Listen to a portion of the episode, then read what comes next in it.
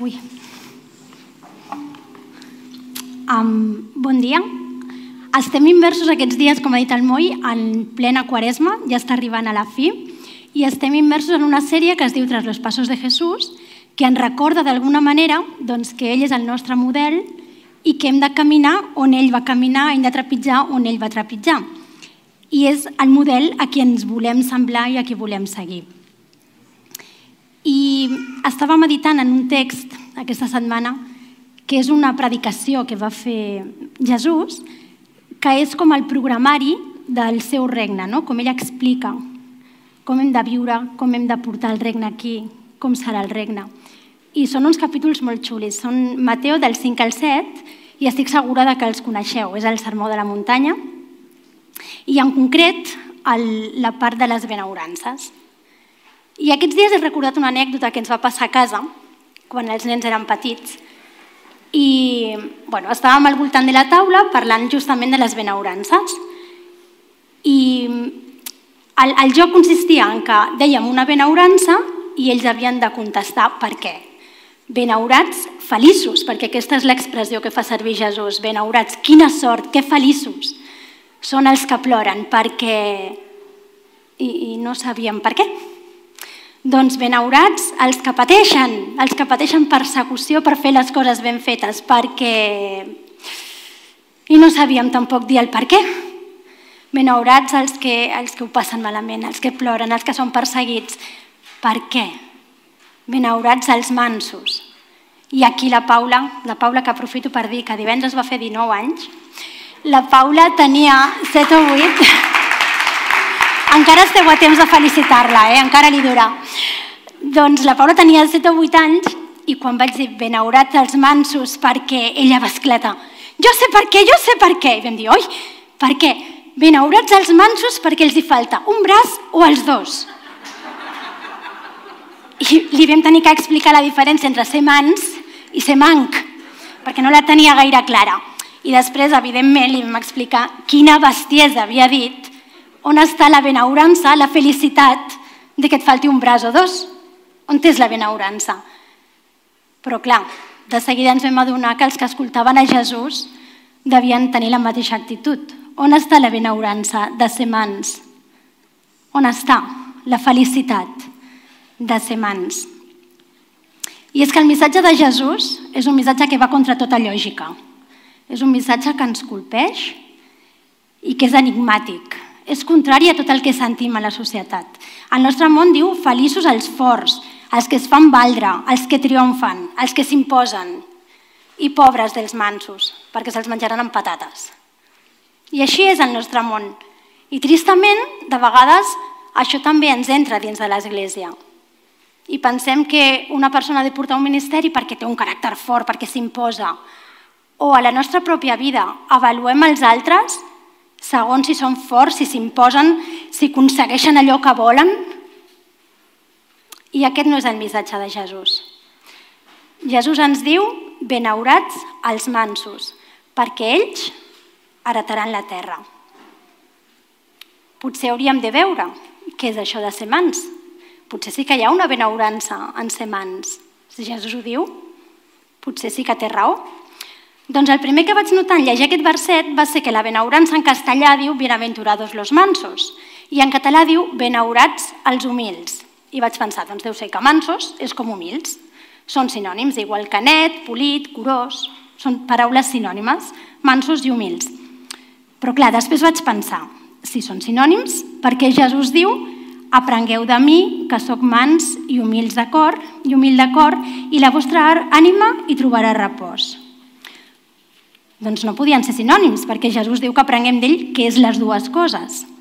Llavors, com que sóc molt curiosa, em vaig posar a investigar. I vaig descobrir que en arameu, que era la llengua en la que predicava Jesús, hi ha una paraula que és aní. I quan es tradueix al grec, fan falta dues paraules, que és mansos i humils. Així que quan Jesús diu aní, està dient benaurats els que tenen les dues qualitats, els que són mansos i humils. I què és ser mans i humil? Doncs ser humil és el que té una actitud de subordinació voluntària no obligada, més semblant a l'obediència. I el que és mans és el que mostra una amabilitat respectuosa envers l'altre més semblant a la dolçor. Així que Jesús diu, benaurats els ani, i nosaltres hem de dir, benaurats els mansos i humils. El mans, definit com no violent, com no beligerant, amable, bondadós, dòcil, i l'humil, doncs, com una persona que se subordina sense oposar resistència. Llavors el que vol dir Jesús és que hem de ser dòcils, que ens hem de, de deixar ensinistrar, que hem de permetre que els altres ens manin sense oposar resistència, que no hem de mostrar violència ni beligerància i hem de fer sempre el que ens manen? Llavors serem feliços i heretarem la terra? Aquest és el missatge de Jesús? O és el que ens han fet creure?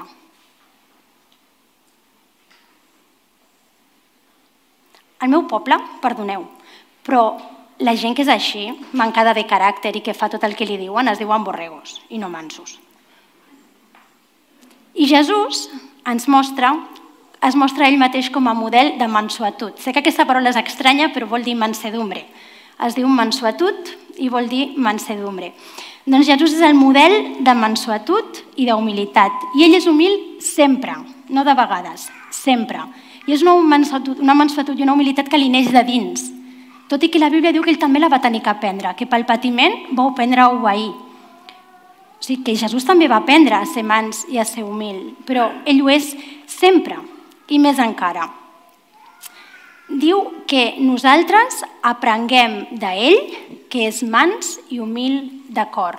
Així que el truco deu ser descobrir com és mans i humil Jesús per poder-lo imitar. Doncs veiem què diu la Bíblia. Veiem un parell de textos que normalment no comentem. Era prop de la Pasqua dels jueus i Jesús va pujar a Jerusalem.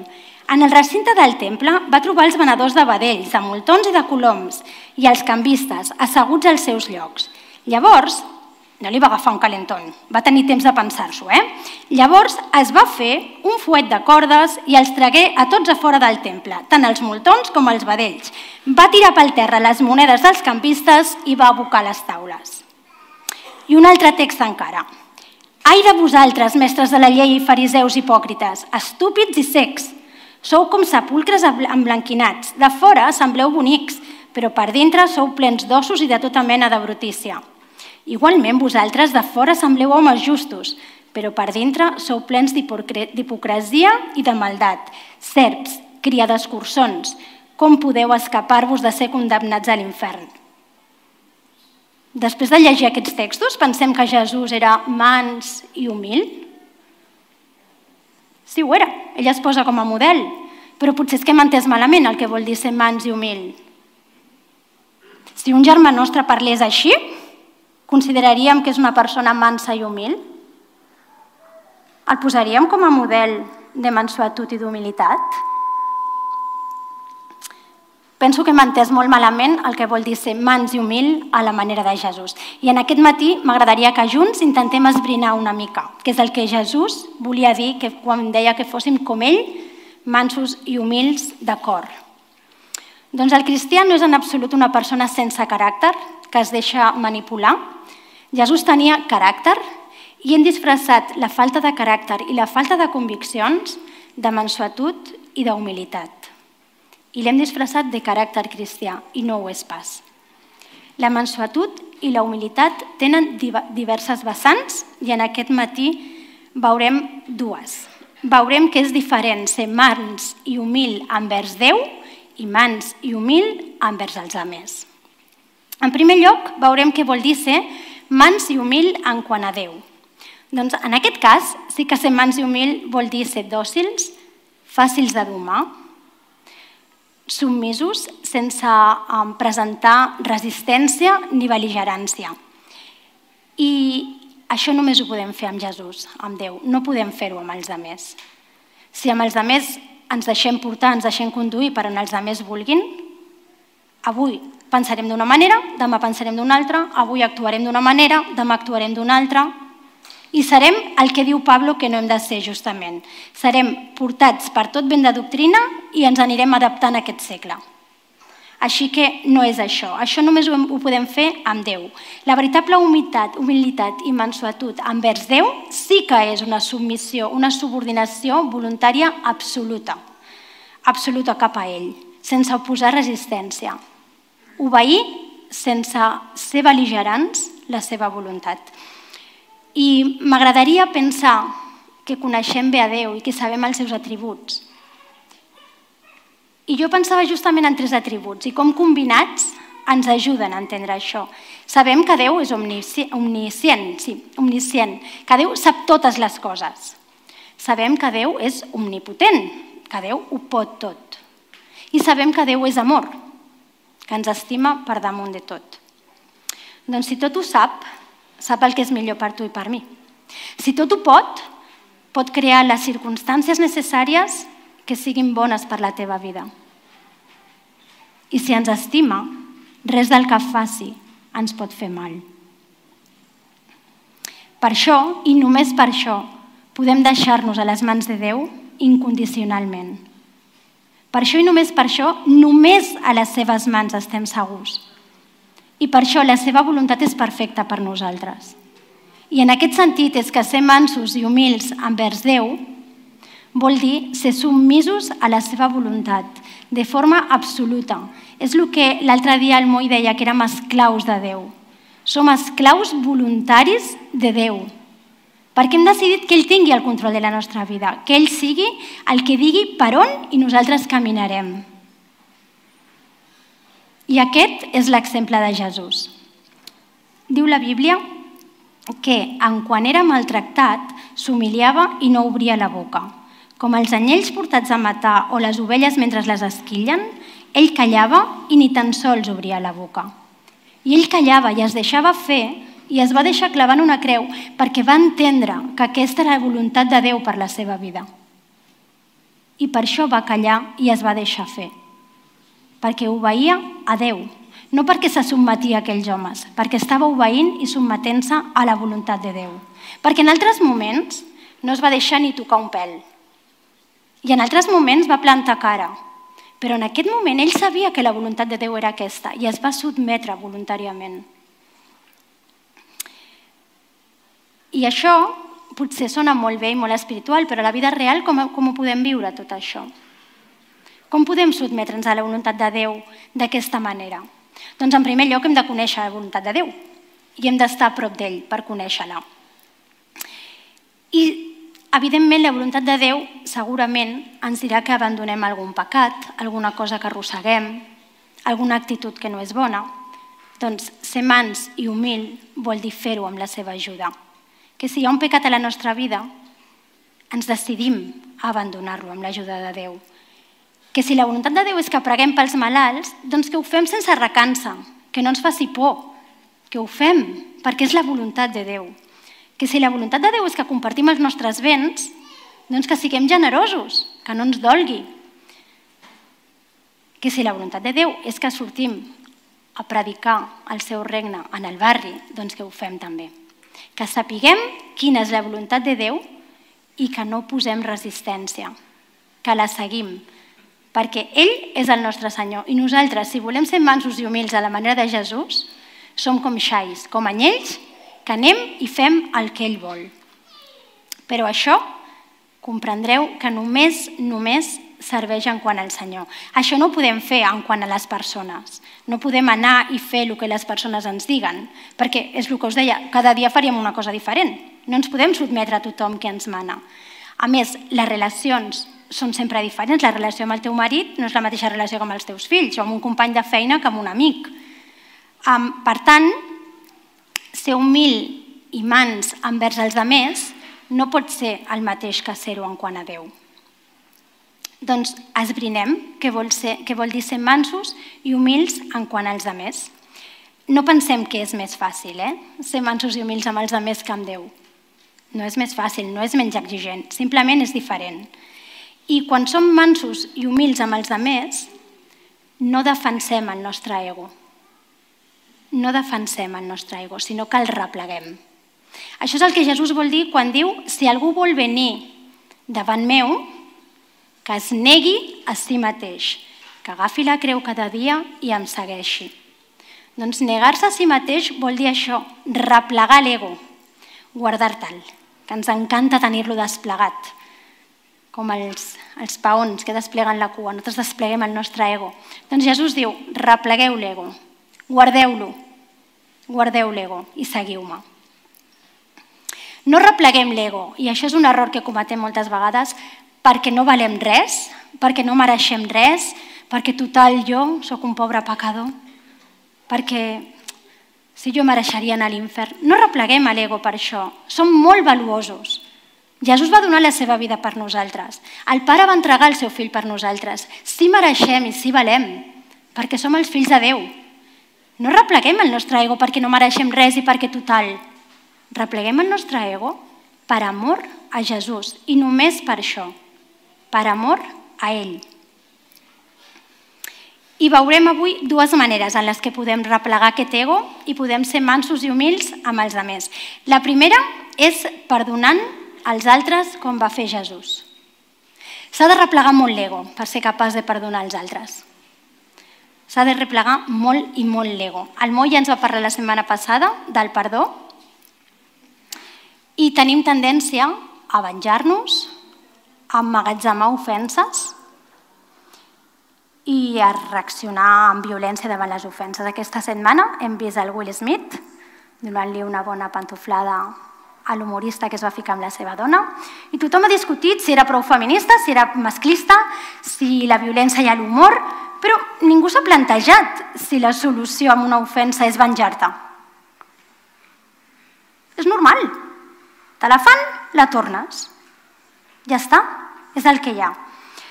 I quan no és una pantoflada, perquè clar, queda com lleig, doncs el que fem és um, comentaris irònics, deixar en ridícul l'altra persona, criticar-la a l'esquena, eh? mira aquest, el que va dient, però mira ell, eh? criticar-los a l'esquena. Tot això són formes de venjança. Tot això, o guardar-nos l'ofensa per quan tinguem l'ocasió poder tornar-li ben tornada. Que la venjança ja sabem que se serveix ben freda. Doncs Jesús, com va dir el Moi, diu que perdonem 70 vegades 7 cada dia el mateix pecat. I si volem ser mansos a la, a la manera de Jesús, si volem caminar en els seus passos, hem de perdonar els que em fan mal i no buscar la venjança. Llavors, quan algú ens fa mal, mm, ens deixem trepitjar ens quedem i diem, bueno, pues, no passa res. No. El perdonem. El perdonem, primera, perquè és bo per nosaltres i segona, perquè és l'exemple que ens va donar Jesús. Però a més de perdonar-lo, fem una altra cosa, que és la que acompanya el perdó, i és deixar la justícia en les mans de Déu. El perdonem, però li diem al Senyor, tu te n'encarregues.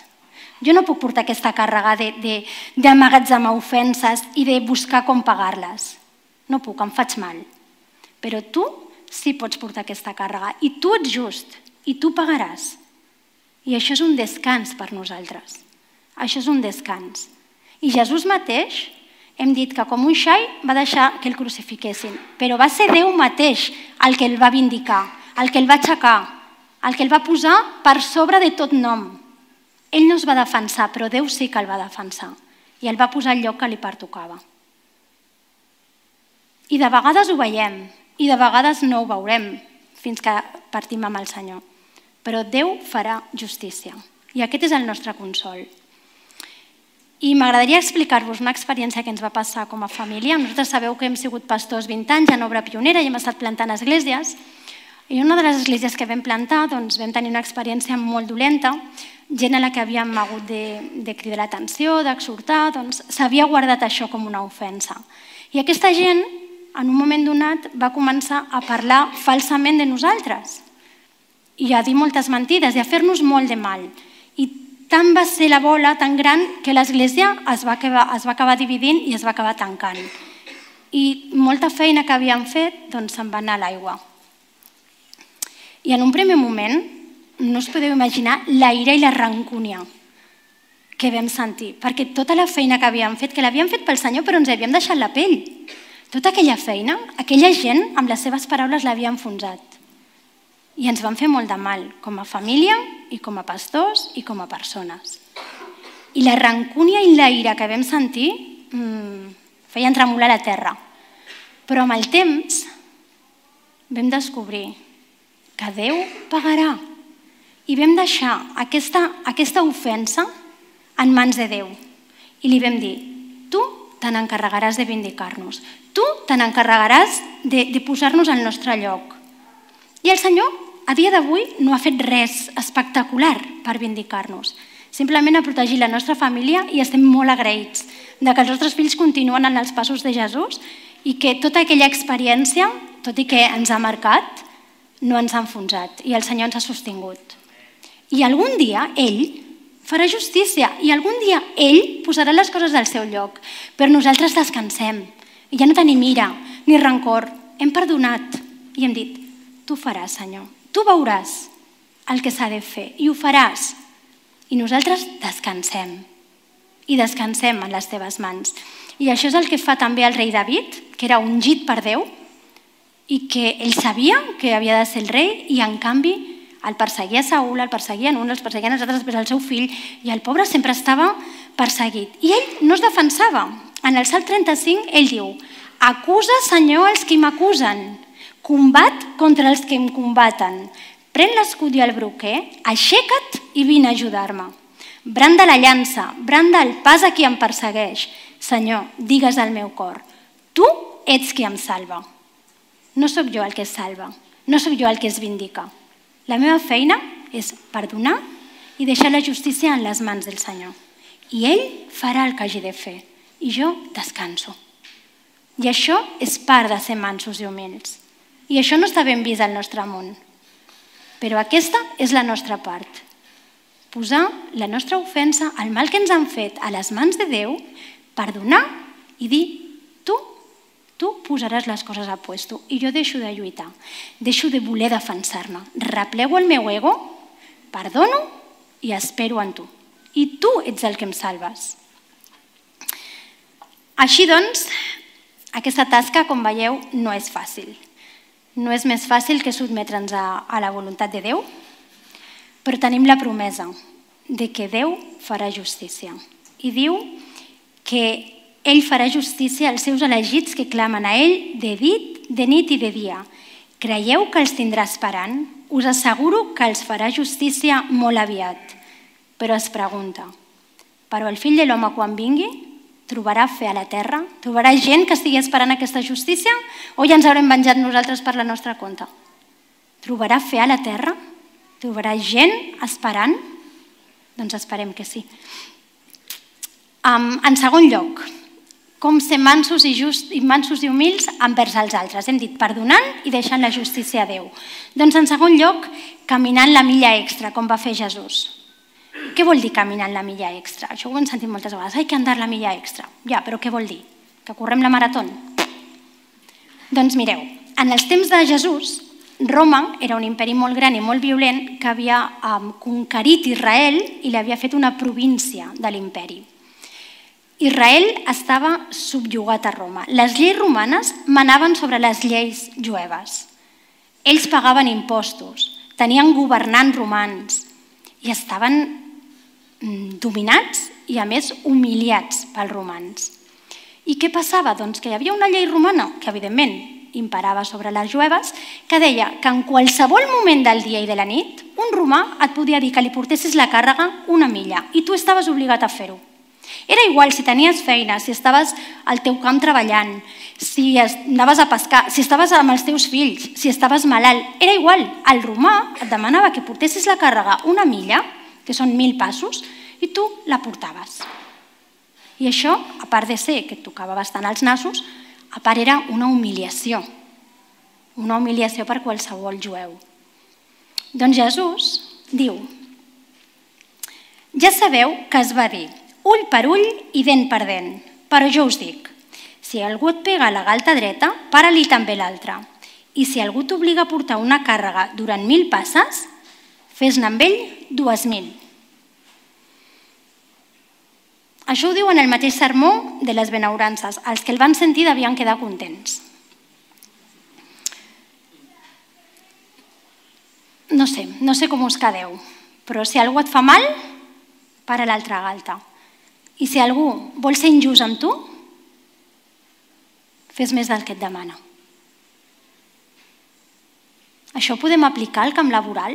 Potser a la feina tenim un cap que no és just, que ens demana i ens demana i ens demana i ens demana, o que ens tracta malament. O a l'institut o a la universitat. De vegades els mestres són deixats. No fan la seva feina ben feta. Corregeixen els exàmens malament i tard. O els pares, que amb tota la bona intenció de vegades ens equivoquem. O el cap del teu ministeri a l'Església, que et demana coses que no et toquen. Escolta, demana coses que no et toquen, que tu tens un límit, eh? Doncs Jesús diu, corre la milla extra. La teva responsabilitat són mil passes, la teva obligació són mil passes, fes-ne dues mil. Què vol dir això? Doncs que a la feina siguis un exemple de treballador, també quan el cap no et mira. Perquè aquesta milla extra no la corres pel teu cap, la corres per Jesús. I a l'escola, a la universitat, a l'institut, fas més del que et pertoca. Per què? Perquè fas les coses per Jesús. I les fas el millor que pots. I vas més enllà del que és obligatori i dels mínims que et demanen. I a l'església. Sabeu per què estic jo aquí avui? Perquè algú de l'equip del RUSC m'ha substituït, algú que no li tocava. Algú que avui no li tocava i que tenia el diumenge lliure, està fent classe amb els nens i no li tocava. I jo li he demanat. I em podia haver dit, ei, ei, ei, ei, que a mi em toca cada 15 dies. Aquest no és el meu compromís. Però aquesta persona m'ha dit, perfecte, no et preocupis, jo ho faig. Això és córrer la milla extra. I aquesta milla no la correm pels demés, no la correm per nosaltres. Quan obeïm els pares encara que no ens vegin. No ho fem pels pares, ho fem per Jesús. I aquesta milla extra és ser mansos i humils a la manera de Jesús. Quanta milla extra va tenir que córrer Jesús per venir del cel aquí a buscar-te tu? Quanta milla extra va córrer? Li direm? Jo no penso córrer la milla extra? Perdoneu, Jesús no ens demana res que ell no hagi fet amb escreix. Mereixíem que Jesús s'humiliés i es fes home? No. Potser el nostre cap no es mereix la nostra feina ben feta. Potser els pares no es mereixen que els obeïn quan no ens veuen. Potser els mestres no es mereixen que fem la feina ben feta. Però Jesús sí. I ho fem per ell. Així que us animo a córrer la milla extra per amor a Jesús. I com hem vist, el missatge més important de la mensualitat i la humilitat és que hem de ser mansos i humils amb tothom. Però, però, però, de vegades, i aquests són els textos que hem llegit ara, de vegades, replegar el nostre jo implica treure pit i enfrontar-se. Per què? Doncs perquè Jesús, quan replegava el seu jo i obeïa la voluntat de Déu, estava exercint una cosa que es diu ministeri profètic. I sovint, i sovint, el ministeri profètic ens sembla contraposat a la humilitat, però no ho és. Quan repleguem el jo, però obeïm el Senyor, moltes vegades ens hem d'enfrontar als poders d'aquest món, ens hem d'enfrontar als altres, i hem de treure pit i dir no, Déu és abans que tot el que vosaltres penseu. El regne de Déu va abans que les vostres estructures. Quan la Bíblia diu que les portes de l'Hades no resistiran contra l'Església, vol dir que l'Església és la que està picant com amb un ariet i donant a les portes. Que no som gent que està així esperant res. Que l'Església està en lluita. Que l'Església és una església que lluita i que s'enfronta i que tira endavant. I que el regne no es porta a la terra quedant-nos així com borreguitos. Que el regne és una lluita i que per portar-ho a la terra hem de treure pit i hem d'enfrontar-nos als poders que hi ha i hem d'enfrontar-nos, en primer lloc, a l'enemic de l'Església. Així que quan parlem de replegar el jo, hem de replegar el jo vull, jo ho veig així, eh, a mi m'agrada, no m'agrada, em ve de gust o no em ve de gust. Però mai hem de replegar les exigències de l'Evangeli, de santedat i a l'estatus que Déu ens posa per portar el regne a la terra. És en aquest sentit en el que veiem que Jesús um, encaixa aquests textos que hem llegit que diem això com encaixa amb ser mans i humils. Doncs mireu, els mercaders aquells s'havien posat al pati del temple, al pati del, el que es coneixia com el pati dels gentils. És l'únic lloc on els que eren no jueus es podien acostar a la presència de Déu. I aquells mercaders els havien expulsat del temple per posar les seves paradetes. I Jesús veu allò i s'enfada. No s'enfada per ell, pel seu jo. S'enfada perquè diu, com pot ser que, que el poble de Déu permeti que els gentils no es puguin acostar a Déu? Com pot ser que el poble de Déu impedeixi que els que no coneixen a Déu puguin venir a la seva presència? I això és el que li fa construir-se un fuet de cordes i començar a donar bandades allà. No és que volgués demostrar res d'ell mateix, no és el seu jo actuant, és la necessitat d'instaurar el regne de Déu. És la necessitat de dir això no està bé. I en aquest sentit és en el que es, es, es fabrica el, el fuet. Perquè no podem treure del poble de Déu l'evangelisme, la proclamació del regne per les nacions. Per tant, Jesús s'enfada i actua així. I en quant als fariseus, ells convertien la relació amb Déu en una càrrega, amb algú pesant pel poble, i a l'Evangeli, el regne de Déu és llibertat pels captius. És bones notícies per tots. I els fariseus ho havien convertit en algo pesant, en algo carregós, en algo difícil, en algo inabastable per la gent. I Jesús, de nou, s'enfronta a ells i els hi diu el nom del porc. Però no està defensant-se a ell. Està defensant que ells permetin que la gent tingui una relació amb Déu i no s'interposin que no siguin un obstacle perquè la gent coneixi el Senyor. La seva submissió a Déu li fa denunciar el pecat. La seva submissió a Déu li fa treure pit i enfrontar-se als poders d'aquell moment. I aquesta és la mateixa actitud que va tenir Luther quan es va aixecar i va clavar les tesis a la porta de l'Església. Aquesta és l'actitud que hem de tenir. En cap moment defensar-nos a nosaltres mateixos, però sí lluitar pel regne de Déu, lluitar pels valors que el Senyor ens ha donat. L'Església és sal i llum a les tenebres. I queda molt bé, però la sal cou i la llum pica els ulls. I aquesta és part de la nostra missió. Per això dic que no hem entès bé el que és ser mans i humil, perquè no és quedar-te en un raconet sense fer soroll i que tothom digui ai, que bona persona és. No, és ser sal i és ser llum i és ser incòmodo. I això és part de la mansuetud i de la humilitat. I jo pregunto, estem portant el regne de Déu al nostre entorn? Estem sent aquesta sal i aquesta llum? O ens estem quedant quietets per no molestar, que som molt bona gent nosaltres? Doncs quan tenim un problema, si no ens paguen el lloguer, o si ens, posen, ens corregeixen malament un examen, o si ens fan quedar-nos més hores a la feina, bé que reclamem, bé que reclamem, ja està bé. Llavors dic, eh, per què no reclamem igual davant la persecució de l'Església? Per què no reclamem igual davant de les injustícies socials? Per què no reclamem igual quan aquest món va en contra del regne de Déu? Per què no lluitem contra el pecat a la nostra pròpia vida? Amb el mateix èmfasi que lluitem contra la injustícia de fora. Hem confós la humilitat i la mansuetud amb ser políticament correctes. I Jesús no n'era ni una gota de políticament correctes. Així doncs, hem vist que la benaurança seria de forma correcta benaurats els mansos i humils, perquè ells heredaran la terra. Hem vist que la veritable humilitat i mansuetud a Déu és la submissió incondicional a la seva voluntat i al seu propòsit per la nostra vida, sense ser beligerants i sense oposar resistència. Hem vist també que la humilitat i la mansuetud envers els altres inclou dos aspectes. Inclou més, però avui n'hem vist dos, que és perdonar els enemics i deixar la justícia en mans del Senyor i, per altra banda, córrer la, mil, la milla extra per amor a Jesús.